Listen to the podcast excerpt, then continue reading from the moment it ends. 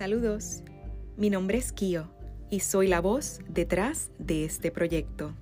Te agradezco que estés aquí y por escucharme. Seré tu acompañante en tu camino de regreso a la fuente de sabiduría, de tu intuición y de tu esencia, para que así puedas llegar a amarte tal y como eres.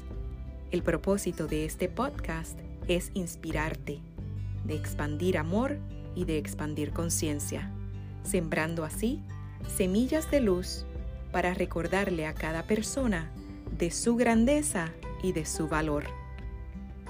En cada episodio iremos recorriendo diferentes senderos, caminos y rutas del mapa de vida con el objetivo de reconectar con nuestro ser más puro y consciente. Soy la creadora del seminario y retiro Ámate ¿Qué esperas? que tiene como propósito llevar a las personas a su centro para recordarles cómo amarse incondicionalmente. Si quieres regresar a tu fuente de vida y tu verdad, dame tu mano y te acompaño.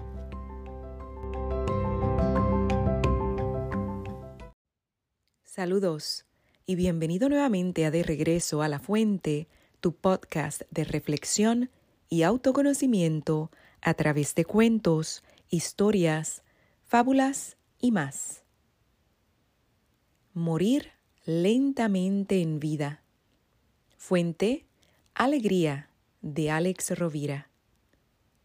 Los cambios lentos, casi imperceptibles, acaban convirtiéndose en parte de nuestra realidad sin apenas darnos cuenta pero a la larga pueden resultar fatales. Hay una resignación perezosa que podemos llamar paz barata, que en realidad acaba saliendo muy cara. Es la falsa calma que sentimos cuando no queremos enfrentarnos a una realidad disfuncional o desagradable, porque nos supondría replantearnos muchas cosas. Seguimos en una relación sentimental, en un trabajo o haciendo una actividad que nos va matando lentamente en vida, para evitar hacer el esfuerzo que conllevaría un cambio. La adaptación progresiva puede llevarnos a una muerte lenta, física o psíquica, sin darnos cuenta. Hay personas que han ido perdiendo la alegría de vivir, lenta e imperceptiblemente, a base de resignación, y no son conscientes de ello.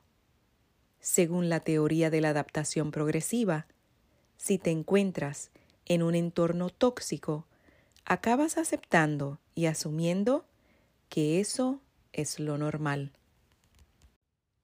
Hoy estaré compartiendo contigo la fábula de la rana que no sabía que estaba hervida, del filósofo Olivier Clerc, que ilustra muy bien lo que acabamos de decir. Imaginad una cazuela llena de agua, en cuyo interior nada tranquilamente una rana. La cazuela se está calentando a fuego lento. Al cabo de un rato, el agua estaba tibia. A la rana esto le parece agradable y sigue nadando. La temperatura empieza a subir. Ahora el agua está caliente, un poco más de lo que suele gustarle a la rana, pero ella no se inquieta y además el calor siempre le produce algo de fatiga y somnolencia. Ahora el agua está caliente de verdad. A la rana empieza a parecerle desagradable. Lo malo es que se encuentra sin fuerzas, así que se limita a aguantar y no hace nada más. Así, la temperatura del agua sigue subiendo poco a poco, nunca de una manera acelerada, hasta el momento en que la rana acaba hervida y muere sin haber realizado el menor esfuerzo por salir de la cazuela. Si la hubiéramos sumergido de golpe en la cazuela con el agua a 50 grados, de una sola zancada, ella se habría puesto a salvo, saltando fuera del recipiente.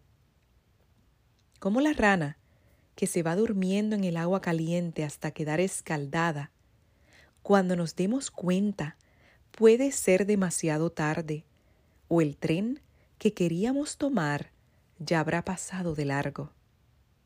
Te pregunto, te pregunto, ¿qué puedes hacer hoy para comenzar a sentir nuevamente la alegría de estar vivo? Te abrazo y hasta la próxima.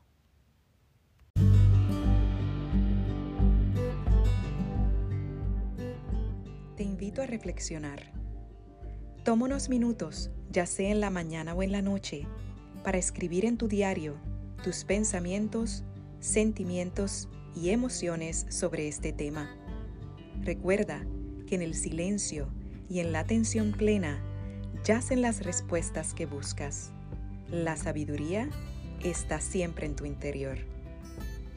Si conoces algún cuento, historia o fábula y quieres compartirla conmigo para que le dé voz en esta plataforma, te invito a que me envíes un correo electrónico a puroamorenacción.gmail.com o dejes un mensaje en mi cuenta de Instagram arroba kio-colón. Si quieres conectar conmigo en las redes, me encuentras en mi canal de YouTube Puro Amor en Acción, donde comparto meditaciones y ejercicios de atención plena para vivir más conectados al momento presente. Y en el grupo de Facebook, De Regreso a la Fuente, Cuentos para despertar adultos. Si has disfrutado este episodio y encuentras su valor, te agradezco que me dejes una reseña o compartas el podcast con otras personas y así me ayudes en mi misión de expandir conciencia para regresar al amor. Gracias y hasta la próxima.